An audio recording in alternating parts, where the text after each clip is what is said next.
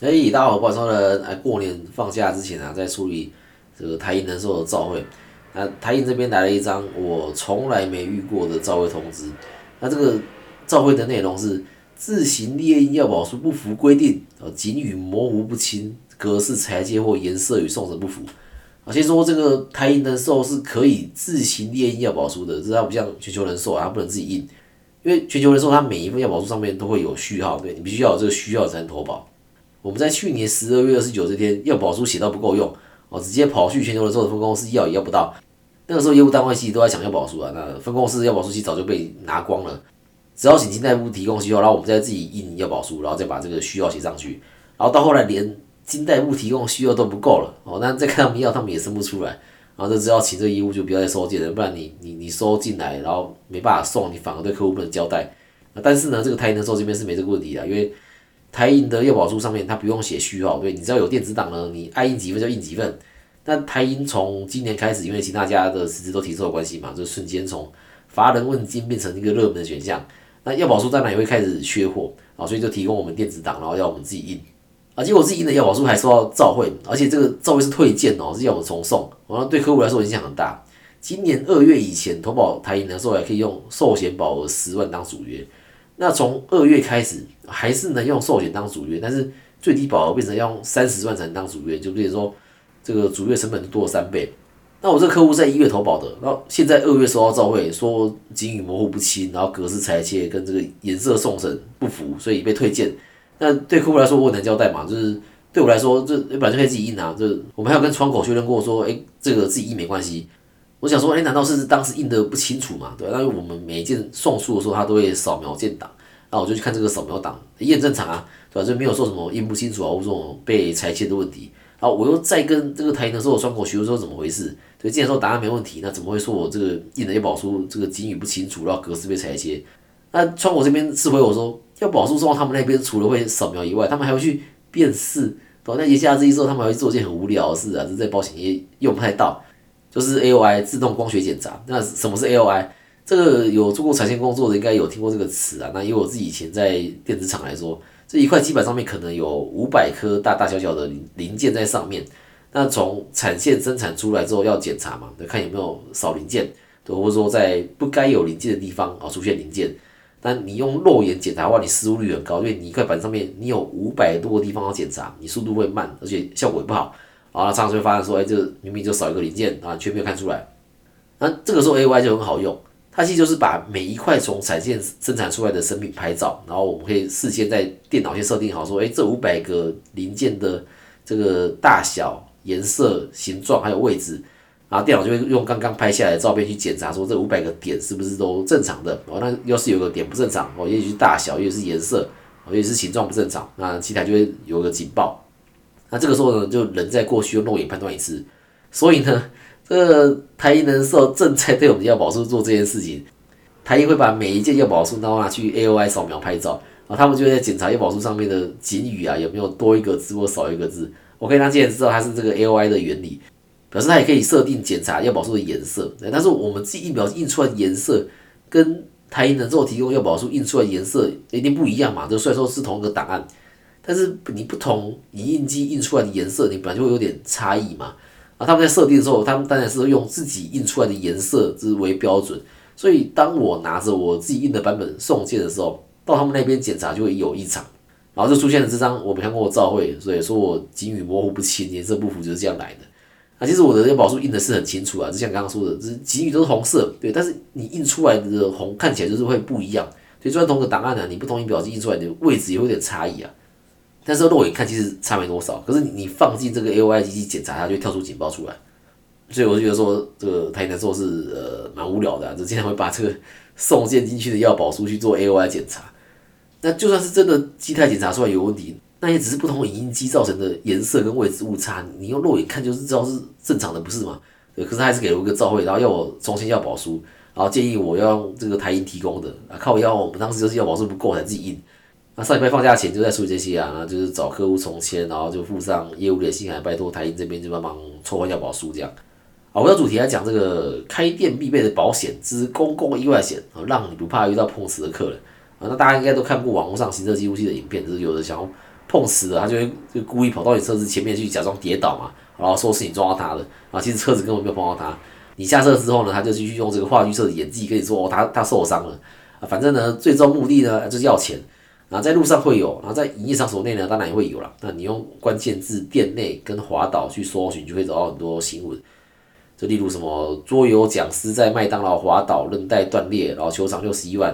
呃，高雄女逛宝雅跌倒摔断肌腱，球场一百五十万。这个员工拖地害客户滑倒骨折，老板判刑两个月，还得赔三十三万。哦，几乎都是滑倒，也几乎都是跟地板还有水，或是跟这个拖地有关的。但有个简单的方式可以降低业者的责任，就是在拖地的时候啊，旁边放一个那个小心地滑的牌子。这个大型连锁店在拖地的时候，员工几乎都会放。有人经过的时候，也都会用嘴巴去提醒说：“哎，这个小心地滑。”那放了这个小心地滑的牌子，要是客人还是滑倒，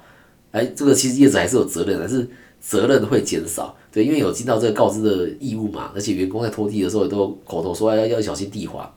啊，所以说还是有责任啊。那起码说在谈和解的时候比较好谈的。那如果说这些业者有投保公共意外险呢？对，那简单讲一下这个公共意外险是什么？对，公共意外险就跟汽机车的第三人责任险一样，是责任保险，对，也是赔第三人的损失。在公共意外险这边的第三人是指除了老板以及员工以外的人，那都是第三人。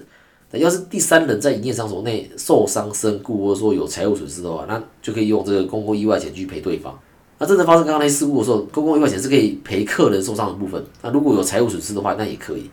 那我自己卖最多公共意外险的地方是宠物美容店，那大家都知道说狗狗虽然说是有生命的啊，但是在法律上呢，它就算物品，对它算财物，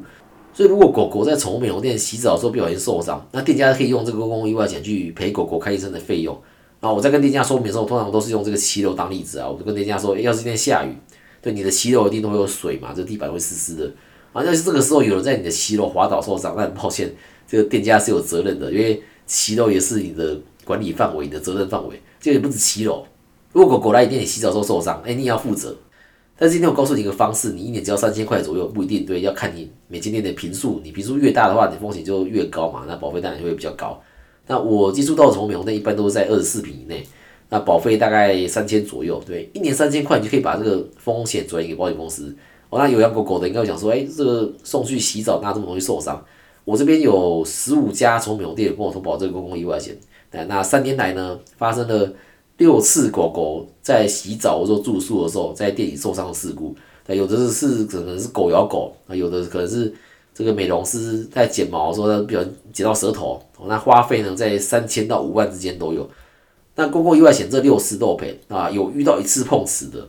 说狗狗来洗澡后呢，回家都站不起来。那当天的确美容师有帮狗狗剪指甲，剪到流血，但是。剪指甲剪到流血，对宠物美容来说是很常发生的事情。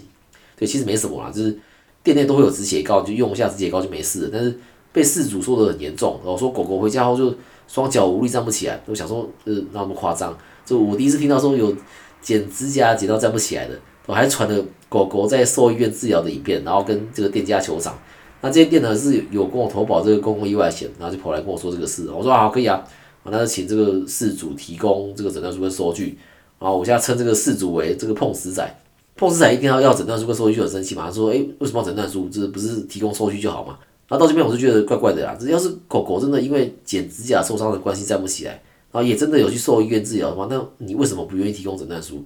那我我我跟碰瓷仔说好，不然这样子，就是你告诉我说你在哪间动物医院，对吧？你很忙，我知道，嗯，我帮你跑这一趟，开诊断书的费用呢，啊，我也帮你带电。对啊，那我都愿意这样做，那你应该告诉我在哪间动物医院的吧？那结果呢？这个碰瓷仔呢还是不愿意告诉我他在哪间动物医院接受治疗那这个时候我就几乎快要确定这个碰瓷仔是在碰瓷的。然后我又再去仔细看了一下他传来的影片，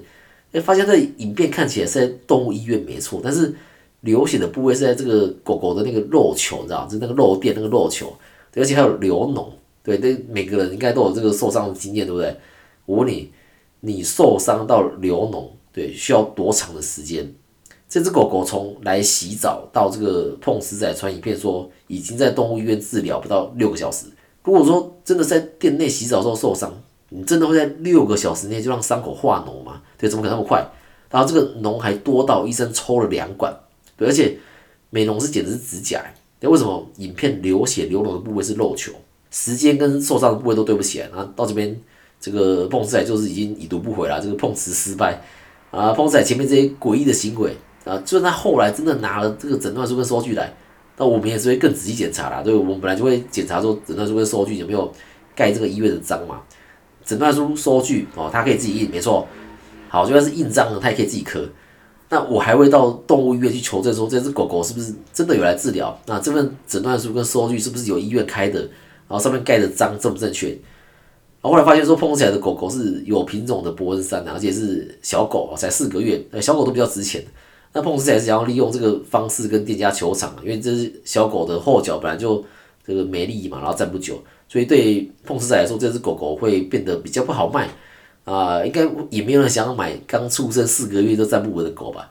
碰瓷仔就刚好利用狗狗后脚本来就美丽这点去跟店家求偿。他说：“哎，为什么去洗澡之前都没事，然后到家以后就站不起来？啊，其实它后脚本来就没力了，就跟这个洗澡剪指甲其实一点关系都没有。然后还让我们抓到一个把柄：你在台湾你要繁殖狗狗，你是要有牌照的哦。那碰瓷仔呢，他在家自己偷偷繁殖，那那我是反过来可以检举他。那我觉得他是这样子啊，就是。他在家自己偷偷繁殖，因为博山的小狗据说行情一直有到六位数，然后就为了赚钱嘛，所以就冒险在家自己繁殖。但是呢，呃，没经验，然后他也不会照顾，然后就造成其中有一只幼犬的后脚发育不良，它站不久，然后就影响这个幼犬的价值，所以他才想用这个碰瓷的方式跟宠物美容店家求偿，然后看能不能呃弥补一点自己的损失这样。啊，如果真的成功骗到的话呢，那就继续到下一家洗澡，然后故技重施。但是宠物美容这个圈子其实很小，是大家都互相认识啊。今天 A 店家遇到这件事情，其实其他店家也会知道。好，那今天到这边，那就祝大家新年快乐。然后今天下面帮我五星好评加留言，那有保险需求相关问题也可以到来去找我，或是有什么想对我说的话，也可以在下面告诉我。那我在节目最后念出来，来不。